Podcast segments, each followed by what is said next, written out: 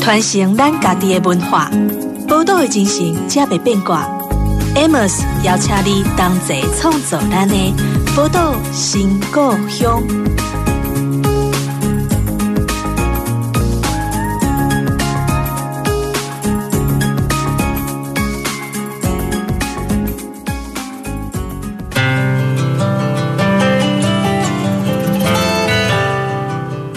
欢迎收听《宝岛新故乡》，我是 Amos。这个节目呢，在宝岛联播网播出，在每个礼拜天的下午两点到三点钟。那呃，其实，在今年的《宝岛新故乡》呢，我们会持续的帮大家走访各式各样在台湾各地进行地方创生行动的伙伴呢。我觉得很有趣的一件事情，就是因为其实我们都知道地方创生，二零一九提出来的名词啊，我们台湾从呃日本引进的一个名词。但其实早在这个地方创生这个名词出现之前呢，我们在地方上就已经有各式各样的伙伴在从事各式各样的地方创生的行动了。那今天我们邀请的就是范特喜的创办人，就是中君彦钟总。各位听众好。呃，我是范特喜微创文化股份有限公司的创办人，我叫钟俊彦。我想钟总哦，因为我知道你之前的呃工作经验好像是跟营建工程有关嘛。是。那当初是怎么样开始去关注到老屋还有老屋活化这样的事情的呢？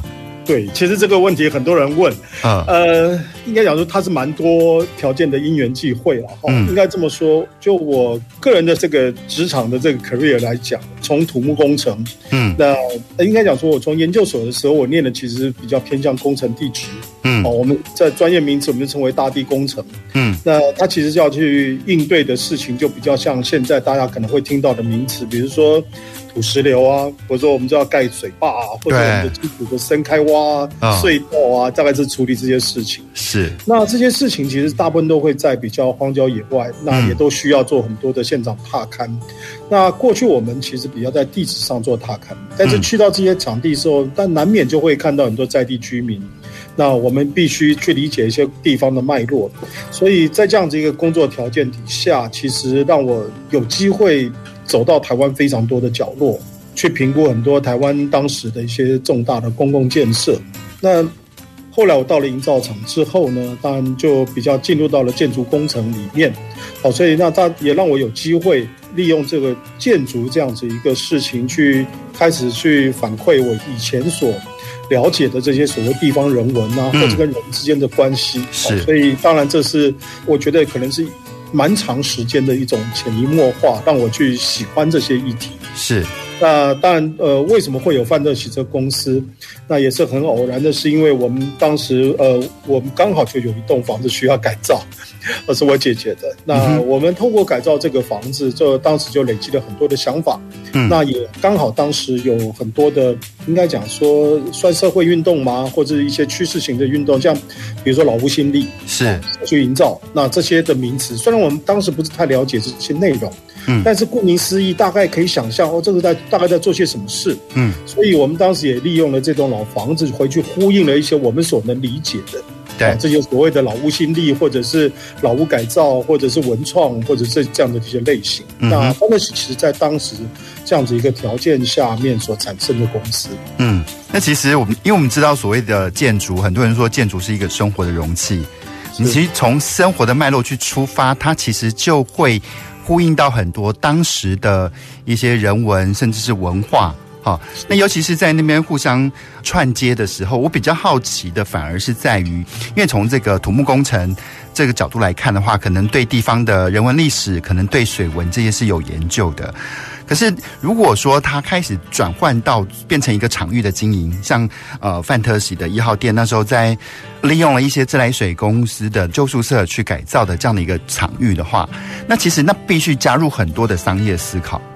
那我不知道说当时钟总是怎么样去判断说，诶，自来水工厂的这一块呃空间呢，它的场域它其实是有含金量的，它其实是大有可为的。我不知道你是从怎么样的角度去观察到的。是，确实是哈。就当然，我们从这个营造的角度出发，在在我当时服务的公司，当然除了营造之外，本身也有做土地开发，嗯，或是建设这样子的业务。哦，对，虽然我们没有直接参与，但是总是在同一个公司底下嘛。对，那同事们之间总是会去讨论，所以我们对这些。财务的试算，或者是开发所会产生的这样些一些事情，我们当然也会，呃，有一些策略。嗯，所以当时我们在进行像自来水公司改造这样子的事情的时候，确实也有经过一些嗯比较像房地产开发嗯所必须做的这些前期的财务试算。是，当然这个财务试算我们可以用非常商业化的方式去做试算，要求非常高的评效。那可能我们当时就。可能就会引进，例如说夜店，可能会是餐厅，或者是这种非常我们所谓高坪效的这些商业。那当然，在这样子的环境里头，我们不觉得是可行的。嗯，那我们就会去降低它的商业性。嗯，那换句话说，我们降低坪效，也就是降低我们的收入。嗯，那要降到多低，我们还能接受？所以这就是当时我们在考量的事情。嗯，那也透过了跟。当时邀请的日本的建筑师广濑大佑以及泽村圭介两位建筑师，他们协助我们做空间的定位。那他们也提供了我们非常多日本的一些经验。嗯，所以我们大概是采用了一些呃比例，例如说。百分之六十的商业加上百分之三十的第三场域的操作，嗯，百分之十是属于非盈利的这样子的做法，嗯，所以当时用这样子一个比例去做了这样子的融合，所以呈现出来的绿光计划就会变得比较没有那么的纯商业化，就比较立体一点，它的那个就是成分比较多元化。不过刚才钟总提到一个名词“第三场域”，第三场域是什么意思啊？第三场域是一个社会学的名词。啊，呃，我们最早所理解这个事情是看到星巴克的广告嘛，哦，其实星巴克蛮是这个所谓第三场域的一个代表性的空间。它就是讲第三，就是它不是家，也不是工作场所，嗯哼，它是在家跟工作场所之间的第三空间，嗯，那它可以让人在这个地方，不是谈论家的柴米油盐酱醋茶，它也不谈论工作上的这些困难苦闷，嗯嗯嗯，那它可以谈一些人生志向、第二专长，或者一些就是天南地北聊天，嗯，或是议题。所以，呃，社会学家们对这样子的空间里面，其实有一些个性上面的定义，例如说，它具有公共性，嗯，它具有开放性，那就表示它的空间配置上必须要能让人能够坐下来，嗯哼，那它有社交性，能够让人交谈，所以换句话说，它要有一些软性的服务，是，那它也要有一些正向的学习能量，嗯哼，来产生这个正向的这种这种议题，所以它有在空间的配置上面色彩。或者是亮度，它有一定的配置，是，所以大家当然就真的可以想象，星巴克确实在比如说七八年前，它确实就是第三层非常经典的代表，大家会到星巴克去做一些这个，就是很多议题上面的一些讨论。那星巴克本身也会导入一些议题，例如公平贸易、雨林保护。哦，这个咖啡豆的这个公平贸易的这样的一个买卖，是，对，大概是这样。因为我比较好奇，因为刚刚也提到说，那个在自来水水厂那边的时候，坪效设定的比较低啊。如果就跟百货商场比的话，它的比例大概是会落在多少 percent 左右？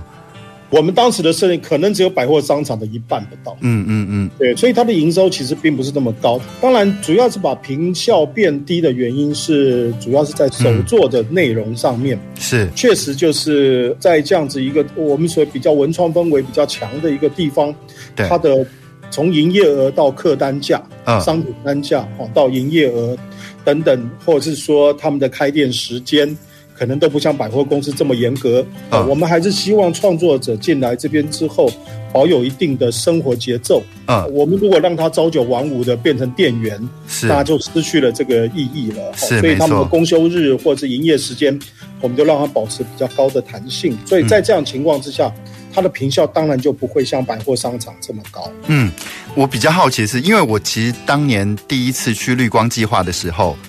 然后在绿光计划，我看到的一个摊位让我觉得非常非常的哇哦，非常非常赞叹跟惊讶，因为我看到的是有一个其实现在在台北还是蛮有名的出版人，他在绿光计划那个场域里面卖所谓的手工诗集，就像这样的一个东西，你也知道说它其实呃手工诗集它可能能够产生的效益很有限，可是它会让你。一次就记住了那个地方。你看，即便我逛到那边，可能现在已经十年前的事情了，可我对这个印象还是非常非常的深刻哈。但我也好奇一件事情啊，当初是怎么样接触到这个场域、这个空间？因为我知道很多的国营事业好了，开的条件常常是，要么就是不食人间烟火，要么就是觉得哎、有有那种赚到的感觉。我不知道当初你接触的时候是什么样的状态。对，其实我们嗯、应该讲说这里面有非常多呃，可能现在的文创团队也不见得会这样思考的一些方式哈。嗯、例如说，我们举例来讲，我们为什么会接触这个地方，是因为我们当时一开始在改造街区的时候，并不在绿光计划这里。嗯，一开始启动的是在秦美成品那一带，好，那边有一个美村路一段一一七巷。嗯，其实在那里也改造了七栋的小房子，是那里算是我们比较起家的地方。嗯，但是它比较分散。嗯，比较分散，当然每一栋房子都是私人的屋主的物业。对，那我们当然也担心说，是不是约到了就会被收回，嗯、甚至经营到一半就会被收回。嗯，所以我们当时也希望能够在这个附近能够找到一个比较大，嗯、然后比较租期比较稳定的这样子的空间。嗯、当然就会想到，哎，政府的空间也许。至少在租期上面是比较稳定的，是。所以那当然找一找就就发现了自来水公司的这片宿舍，是。那当时当然是一片废墟，整个状况非常的糟糕，嗯，环境条件也很差，就卫生条件啦，或者是啊，甚至连治安可能都有点问题。嗯哼。那我们当然就去联络了自来水公司，哈，刚开始当然也没有得到什么正面的回应啊，对，可能不在他们的计划里面，因为很麻烦，对，很麻烦，对对对。那当然是我我记得那时候政府刚好在。要求国营事业必须活化他们底下的资产。嗯，记得那个时候，呃，应该是呃，我忘了是哪一位 政治人物当家。总之，他们那时候就开始要求国营事业，而且不能卖，只能租，而且必须要活化。大概有这样政策下来，那自来水公司就突然想到，我们哎一两年前跟他们接触过，啊、那所以就重新打电话给我们说，哎，那我们是不是对那个空间还有兴趣啊？因为以当时那个状态以及草悟道的发展的现况。都还没有到那个地方，对，草悟道那时候的发展呢，局限在秦美成品那一带而已。对，其实城际新村也还没有发生。那是过了这一段，其实都还是非常的住宅型的一个空间。嗯啊，所以呃，没有人看好它的商业形态。那当时我们就觉得说，哎、嗯，第一个它的量体是够大的，嗯，那可以足够我们去表现。那第二个也符合我们当时想要找一个比较永久型的基地，嗯，那我们当时就非常高兴的去接洽，但是他开出来的租金其实是吓我们一跳，是高的吓人还是低的吓人？租金其实蛮吓人，老实说，我们的租金跟整个审计性质是差不多的，哇，所以你可以想象，然后审计新村比我们大好几倍，可是我们租金是一样的。那但是在当时我们就想说，找不到这个地方一定会发展的，虽然那个时候只有。人潮都局限在市民广场那一带，嗯，可是我们我们讲终究会发展，嗯，好，那尤尤其是当时草悟道的规划设计，哈，从国美馆到科博馆这样子一个构想，我们也觉得非常合逻辑，嗯哼，所以这段的思考，我刚才讲说非常像开发公司的思考，是是，对，所以我们就觉得说，OK，这个租金如果是未来五年的租金，它也许就合理了。啊。在我们要租的当下，当然觉得非常高。但是如果是五年、七年后的租金，也许它是合理的。对，因为他签都签长约。对，所以我们就去看租约啊。那当时的租约也够长，所以我们也有一些这个优先续约的条款。那、嗯、就觉得说这样子的保障，或许我们可以一搏看看。是是，虽然还是觉得有它的风险在。嗯、但但是我们就当然经过了这样一些试算，那也经过两个日本建筑师的一些案例的参考。所以我们当时就硬着头皮就做了。那事实上，在我们做这件事的时候，很多人都认为我们是这个政府的计划，嗯，是用政府的钱来做的，嗯，或者是背后有财团。其实没有，我们就三个很穷的工程师 我们只是晚一点创业，所以手上有第一桶金。那我们就拿自己的钱，然后去邀请了一些亲戚朋友、同学啊等等，然后大家凑钱形成了一间公司。那当然，呃，我们完成二零一三年完成了之后，当然就开始被看到。嗯，那。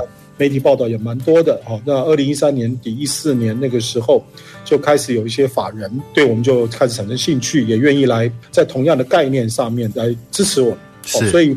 那个时候，整个公司的财务因为这些法人的投入，当然有了很多的改善。嗯，那也有多的资源可以去发展新的项目。是，所以在绿光计划对我们来说，确实是一个很重要的里程碑。嗯，无论是我们在技术，或者是在营运的观念上面，甚至在公司的财务的规划上面，其实都是我们过去没有想过的事情。是，那其实这些经历跟过程哦，真的非常精彩。谁也没有想到，就是当年的那个呃三个同志伙伴们自己觉得有趣的一件事情。然后，其实老实说，那时候范特喜在做这件事情的时候，我们在地方上的人都默默觉得，嗯。背后一定有大财团，是真的。因为这件事情就觉得，哎，没有大财团怎么可能来做这件事情哦？那不过我们先休息一下，稍后再回到我们节目当中，再来跟我们范特喜的创办人钟君彦钟总来继续聊一聊。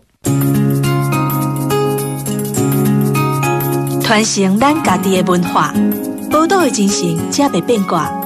Amos 邀请你同齐创造咱的宝岛新故乡。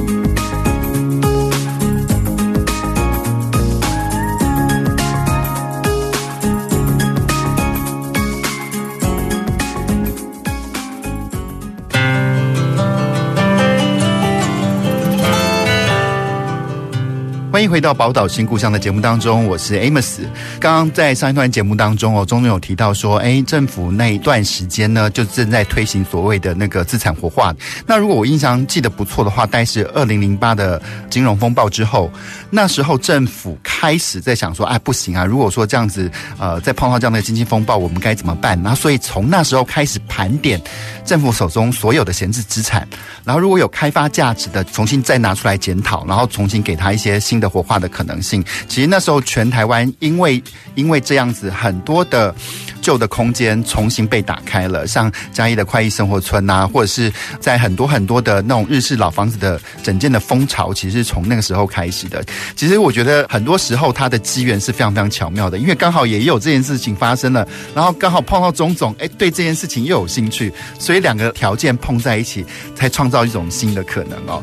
那其实带很多的老房子哈，它。其实它的一些基本的小环境的条件，它其实常常乍看之下很不错，但是其实你去使用它的时候，又会发生一些问题。譬如说，好像尺度性的问题，像刚刚钟总一直提到他们的一号店是在美村路的一个巷子里面嘛。其实那时候刚开始在整修的时候，因为我本人常常在那边走来走去、晃来晃去，就看到哎，他们要干什么啊？嗯然后我又听说，好像慢慢会有些商业机能会进去的时候，那我我想到的是，哎，那边的空间尺度适合吗？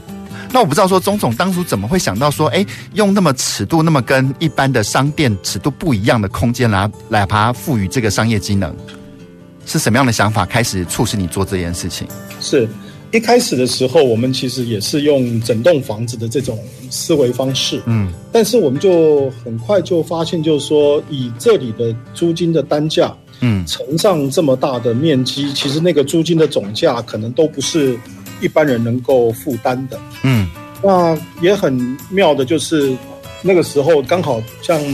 所谓的放无薪假跟这个金融风暴的关系，嗯，所以有很多这种在逢甲或者是一中夜市的这些厂商，嗯，嗯，他们其实都纷纷跑到这个地方来询问这个出租的可能。嗯，因为这里的租金单价，其实在当时是比一中跟逢甲要便宜很多的。嗯，甚至也比国美馆那个地方的商圈要便宜很多。对，整体的环境并不差。嗯，所以就吸引了非常多人来这边询问。嗯，但是询问的条件都是，他们只要租一面墙，或是三平一坪。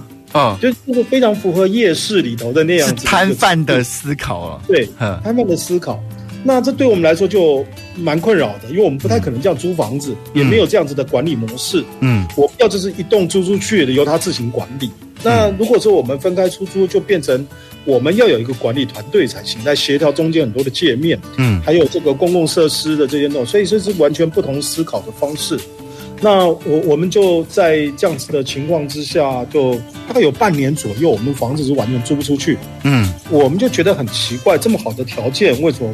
租不出去呢？嗯，那我们当然就自己招商看看。嗯，过去我们还委托别人招商，那我们现在就是自己来招商的，就得到的答案是像刚刚那个样子，然后再加上我们有一些那个，比如说业态的部分。那有些人来的，他的业态可能完全是不适合，嗯，就是纯粹只是考虑到这里有人流，那他就想进到这个区域来，嗯，对我们来说，我们是在巷弄里头，对面也有邻居，我们当然也会考虑到说，这个出租的对象是不是能够跟这个整个区域能够有一些和谐相处。对，所以慢慢的我们就发现，哎，我们自己也没主题啊。啊，那会来找我们的人也不晓得我们在诉诸诉求什么主题，那当然就变成什么样的人都有。对。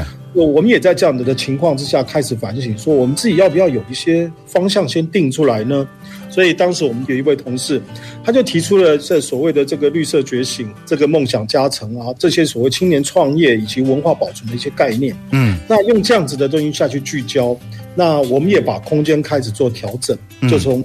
大概到三平到七平不等这样子的空间，把每一栋房子也变成了一个共享的方式，嗯，来回应当时的这个市场的状况。那也因为这样子，我们就开始也要开始调整组织跟管理的方式，嗯，所以大概当时的这个我们会走向这样这个。状态的一个背景大概是这样子。嗯，那不过在整修这些老房子的时候啊，其实某个程度也要帮他在计算它的一些商业价值。哈，那其实。老房子它有它它有趣的地方，但是呢，它是不是到此时此刻是不是还有含金量？那其实往往是另外一回事。不过我比较好奇的是，其实，在范特西一开始的两个案子，一个是在美存路的那个旁边的巷子里面，一个在所谓的绿光计划。其实老实说，如果呃我们从那个商业的模式来看的话，它比较像是在吃草悟道人流。可是后续范特喜的发展，其实很多的案子其实不只是在这种有继承人流的地方，像我知道像云林的云中街啦，或者是其他的很多地方，反而变成是他自己本身必须是一个很特别的存在，然后把人潮吸引到那个场域里面。对，一开始像我们这样讲，就是说我们的背景其实当然有一点过去在开发公司或者工程公司里头的一些训练，嗯，所以难免我们对于这个所谓的。商业的主题的这样子的拿捏，嗯，有时候也不像学社会学的人都是规划，或者学商业的人那么精准。对，所以我们在草悟道这边的思考模式，确实在当时是比较像是一种商店街，嗯，或是商场的概念。对，当然经过了自己下去招商之后，慢慢理解，就是说我如果要吸引某一类型的人来，我必须要自己去建立一套愿景跟论述。对，那符合自己想要的东西，也能够影响别人。就开始用商场的品牌来吸引人了。对对，您说的没错，就是应该要建立一套自己的品牌的一套一套讲法了，一套论述了。那当然，经过了几年的时间，大概到一五年、一六年开始，这个概念在市场上越来越多了。嗯，那我觉得提出来的内容也相当的有趣，就让我们更有兴趣去了解台湾的各个地方，他们呃所提出来的这些概念，例如渔村、嗯、眷村，啊，当时都是一些很热门的议题。对。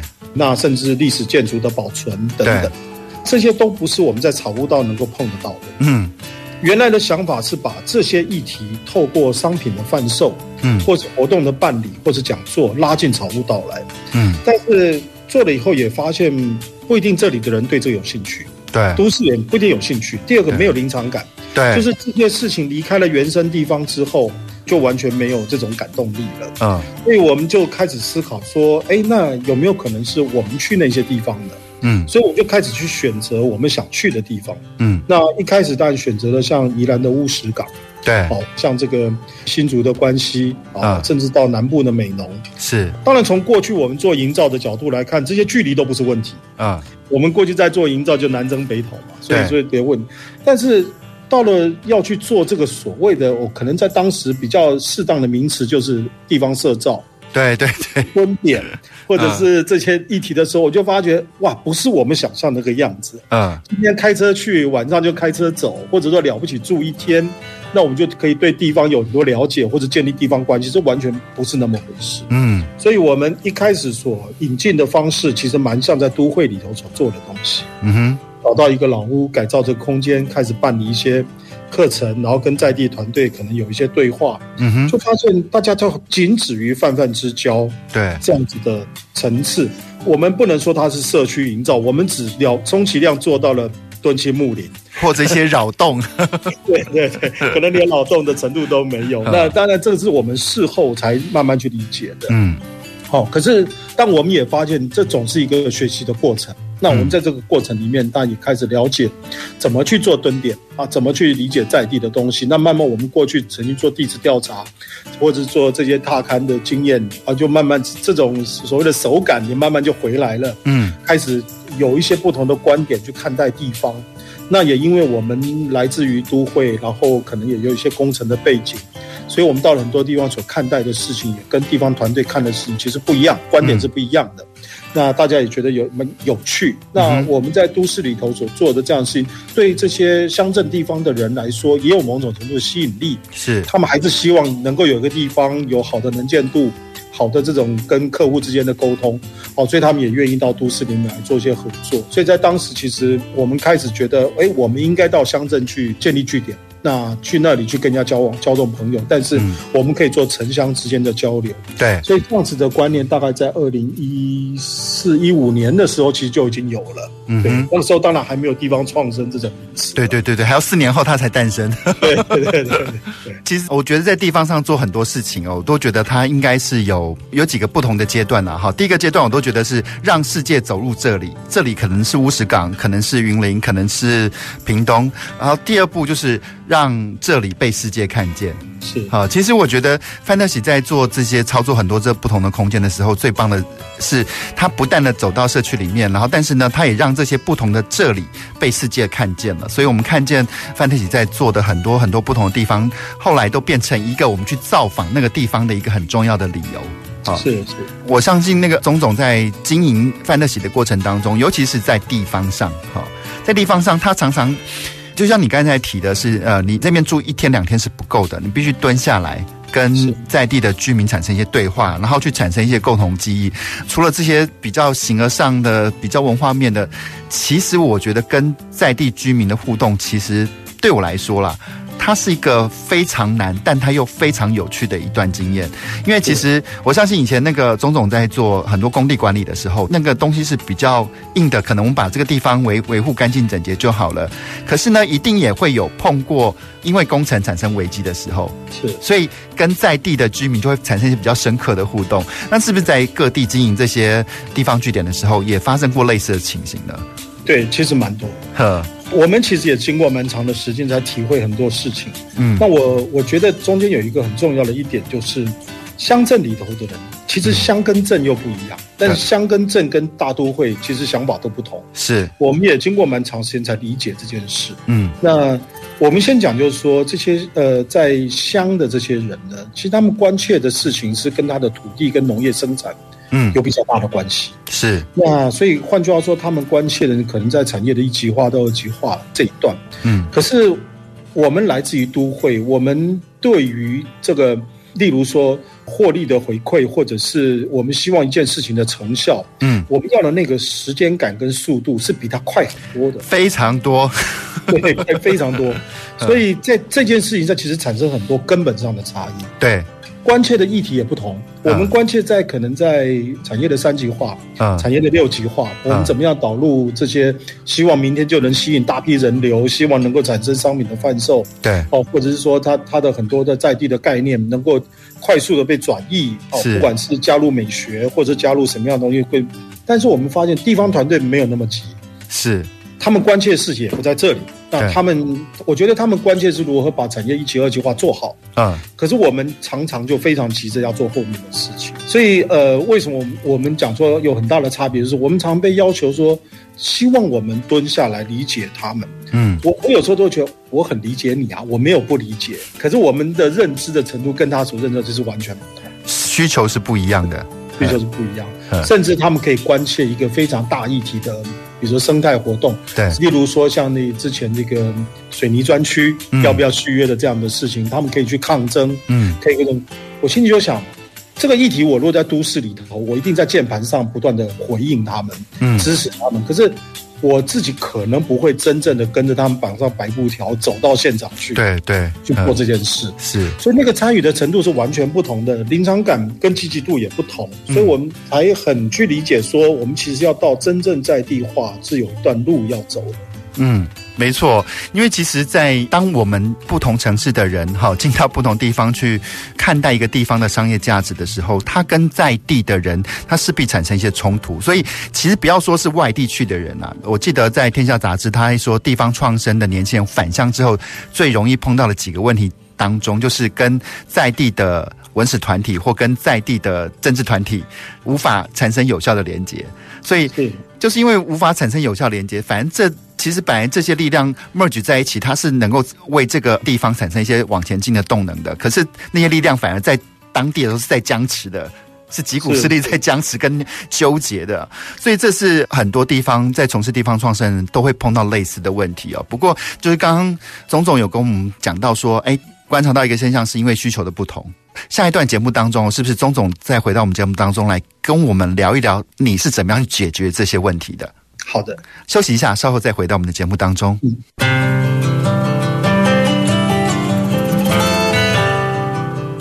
欢迎回到宝岛新故乡的节目当中，我是 Amos。那刚刚我们在跟钟总聊到，就其实是也是很多地方创生团队，呃，不管是外地的或是返乡的朋友们，在碰到地方的不同的文史团体、不同的政治团体哦，其实常常因为需求的不同，所以产生的一些角力。本来这些力量是合在一起帮助这个乡镇往前走的，可是就是双方甚至三方甚至四方都僵持在那里了。那我觉得这也是很一个很宝贵的经验，所以要请教钟总，当你们碰到这些问题的时候，你们是用什么样的方式去解决的呢？对，当然这个解决的方法一定呃有得有失哈，就是说我们可能在某个方面会有所进展，有一方面一定会有所损失，也蛮难找到一个两全其美的办法。嗯，那通常我们的团队是这样做，我们发觉说，我们一开始进去，我们会认为我们带着资源、知识，嗯，或者是都会的一些优势进到乡镇，我们比较有一点。上对下，或者是我们是比较优越的这种感觉进去。哎，我们会，我们在地人会说，那是一种城市人的傲慢。对，没错，对，没有错。所以，我们一开始也会有这样子的习惯进去。但是就会发现说，即使我们带着这么多我们自认为的优势，在地人还是不太理我们。对，就是说，我们这些优势不是他要，他也不那么需求，甚至很多的局处哈，这政府单位，他们其实对地方。确实也有很多的补助也好，标案也好，嗯，或者一些协助也确实也很多，大大小小。所以其实他们只要稍微有一些呃沟通能力的、写计划的能力的，他其实不在乎这些外来团队到底带了什么进来。对，尤其是在那个社区中体营造的时代，你知道吗？文化系统有文化系统的补助，甚至我们的水保局的还有水保局的一模一样的、很类似的补助，所以他们可以吃得很开啊。对对，当然地方团队长期的使用政府补助这件事情是不是一件好事？或者这个就是另外一个大议题。对，没错没错。对，但确实他们手上也有一些资源，嗯，所以他们不一定要仰赖外部资源，他们其实比较希望都是外部的。团队能够理解他们之后，能够在资源上面做互补。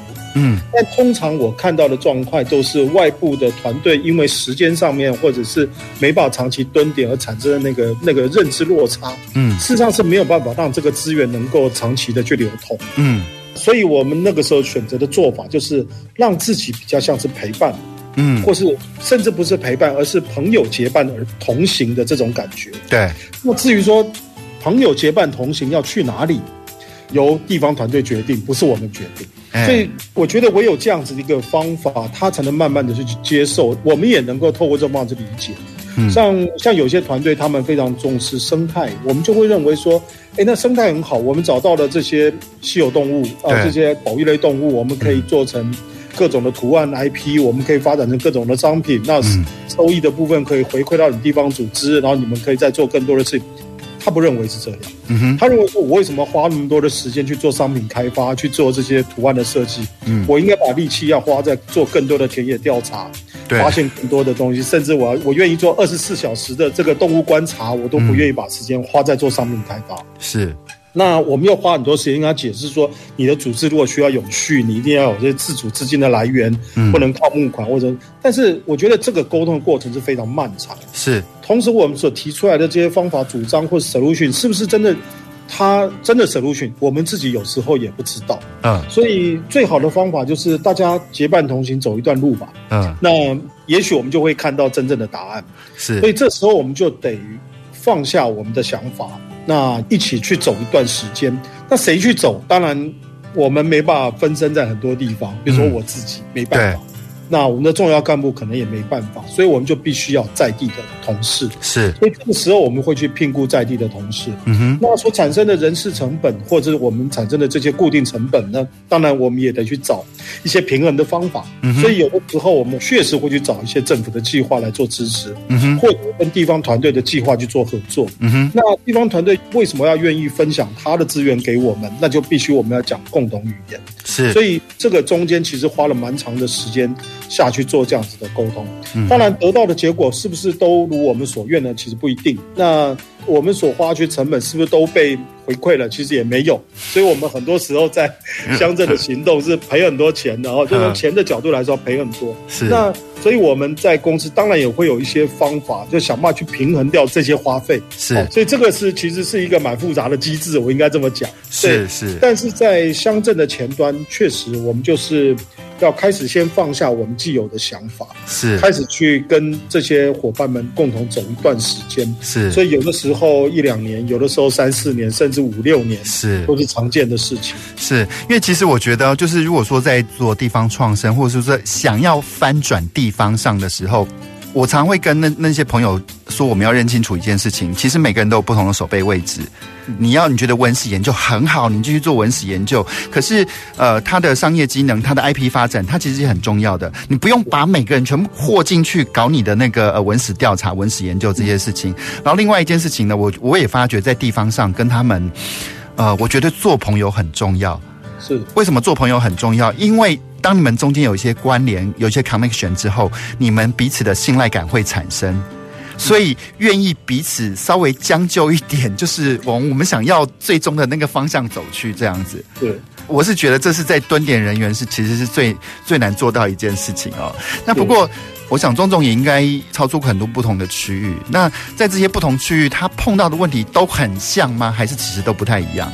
其实都不太一样，非常不一样。其实我们当时去的区域哈，我们当然也有自己的一些想法。嗯，比如说我们把把当时这个台湾重要的一些族群做了一些分类。嗯，就比如说客家，嗯，眷村，啊，原住民的区域，或者像日式的建筑，还有一些像渔港这些这海洋的部分，对，哦，高山的部分，其实我们大概都有做了一些分类。所以，如果有 follow 我们的这些朋友，就会发现，我们其实从南到北的每一个聚落，嗯哼，几乎都代表一个当时的族群。所以，我们有去眷村，有历史，加上云中街就历史建筑，是。那像清水就是眷村，对。那新竹关西竹东，这就是客家庄，对。到美浓的客家庄，对。那我们在这个南部恒村或者在屏东市，这个就跟原住民议题有关，是。那我们现在在绿光计划，现在目前要推动的一个新的计划，也是跟中部的原住民朋友一起合作，这都是重要的族群。嗯，好，那所以我们去找资源，能够希望能够进到这些不同的族群的区域里头去。嗯、那呃，理解跟连接这些资源之后，我们也很希望范得起未来，嗯，是能够去诠释这个说台湾的多元文化，嗯，以及就是让这些多元文化能够有一些互相融合，等于说融合出一些新的新的我们这种新文化的这种企图心。嗯哼，好，所以。你可以想象，我们在不同的地方确实就碰到不同的议题，客家人关注的，闽南人关注，这个原住民关注，眷村的人关注的，那这是完全都不一样。呵，那钟总会觉得范特喜未来会是一个什么样的公司？未来对于范特喜的定位是什么呢？对我，我们慢慢的收敛哈，就是我们早期单栋房子、单栋房子的改造，嗯，它比较像是一个。老屋改造以及老屋新力的运动。是，但是慢慢我们就发现说，它不只是一个一栋房子或几栋房子改造的问题，嗯，它开始变成一种聚落感。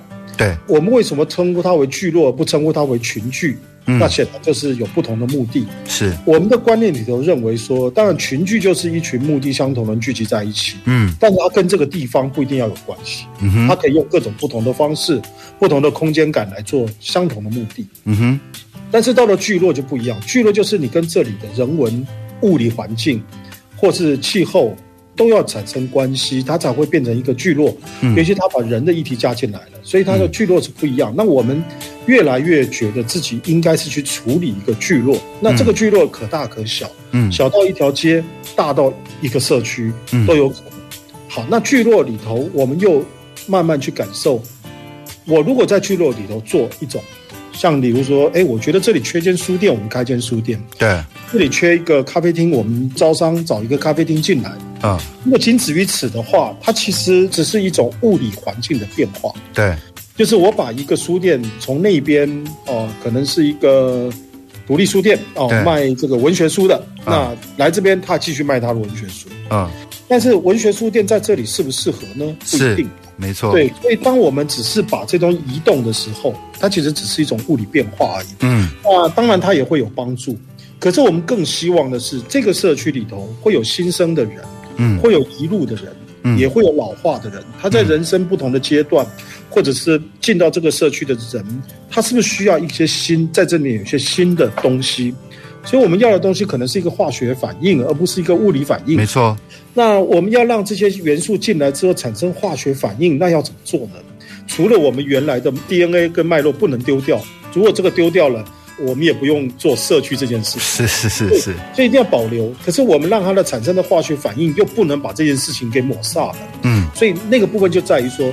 专家系统，或者是知识的引入、资、嗯、金的引入、嗯、商业的引入，嗯，它可能都要有一些基础的标准。那符合这样子的标准底下，我们开始做非常重要的转移。嗯，所以对我们来说，我们要形成一个聚落，我们希望它有未来的化学反应，去符合更多人在未来的需求。嗯，例如说更年轻的。朋友，他们可能真的就是这个网络世代所出生的人，他们可能用网络比我们用的更顺畅。没错，没错，嗯，对。那我们一直谈手作，一直谈实际上，可能对他们来说会觉得有一点格格不入。所以，那我们这边如果要产生跟数位应用，嗯，好，或更多的这种这种应用的时候，我们其实要透过什么样的方法让这个地方能被用？嗯，好，那这是一个想象。那第二个想，比如说长照好了，嗯，这个地方越来越多的老人家出现了。嗯，那像我们的观念都觉得说，为什么我们要维持一个地方的小吃店，或者是或者是一些小的老老店？嗯，是因为人对这些东西产生依赖感，因为那一种味觉的记忆，哈，是没有错。而且这些邻里之间的这种呃小吃店什么，它其实提供了一种心理上甚至实质上的一种隐性的照顾系统。嗯哼，我甚至看过社区里头一些比较失智的独居老人，是其实。在街头可能就是这个呃资源回收或者做一些很简单，但是看起来没什么收入的事。是我，但其实也蛮好奇，那三餐怎么解决？啊、哦，那后来我就发现不是，就是这些老店看到老邻居，从他年轻看到老，现在他可能有一点点行动不便，一点失智，他们自动把便当准备好了，他们就来这边就拿着就走，也不要他的钱，哦、甚至有时候提供他一些很基础的洗洗碗、打清洁打扫的工作。那就提供了一个，我其实那时候突然想到，就是说，对，如果不是对这些人很理解，他们彼此间没有这种邻里之间交情的时候，不会产生这样子的互动。没错，没错。可是这种万一这个老店不见了，嗯，可能这个照顾系统就没了，嗯。所以这些老店的存在，不仅仅只是我们在味觉或视觉上面的一种记忆而已，它其实在这个社区里面，它其实继续的提供的这里住的人的一种彼此之间的互动，对，而且是有信赖感的，对对。所以，我对我们来说，哎，那这样子的话，所谓的聚落，是不是可以再往上推升到一种可以让这些人在地老化，嗯，的一种照顾的聚落？嗯，我我相信不是每个人都有能力被机构收容，也不是能够去去安养院，是，可能因为经济状况，可能因为其他的条件，但但是他在他熟悉的环境里头慢慢老去，可能是一个很幸福的事情。是，没错。对。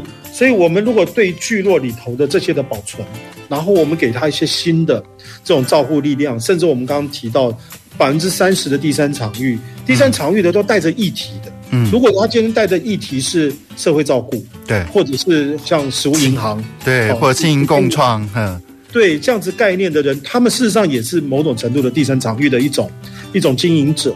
哦，他们也也也做着很多有社会影响力或者是社会公益的事情。所以它不完全是商业，那那但是这些人进来了之后，对社区就有非常多的好的影响哦，这种利他共好的影响。是，所以聚落呢可以往上推升到，例如例如呃园艺疗愈，嗯，物疗愈，我们做的手作课程，嗯、我们我们在推这艺术，其实某种程度变成一种疗愈疗愈型的东西。它除了美化社区，形成一种社区议题之外。其实它有有基础的商业，是它也提供了照护系统，没错。所以我们慢慢也理解，就是说，在我们希望达成这样子的目标，你可以想象，如果台湾到处都是聚落的形态是这样子呈现的，台湾其实是一片祥和的地方。是没错，这个对于政府的这种社会工作，或者是这个子女的家庭照顾，它也减轻很多负担。是能够在熟悉的地方优雅的老去，我觉得当你到了五十岁以后，你已经觉得这是一个非常非常美丽的梦想。是没错没错，非常非常期待吃范特喜，能够在我们还没有老去之前，先帮我们实现了这个美丽的梦想哦。那今天真的非常非常谢谢钟总在百忙之中啊抽空来到我们节目当中来跟我们谈谈范特喜从无到有，然后他怎么样去跟地方创生产生一些连接跟一些关系，跟未来范特喜想要前往的方向哦。那我们今天就非常谢谢钟总，谢谢谢谢大家。谢谢。好，我们下礼拜同一时间空中再见喽，拜拜。好，拜拜。本节目由文化部影视及流行音乐产业局补助直播。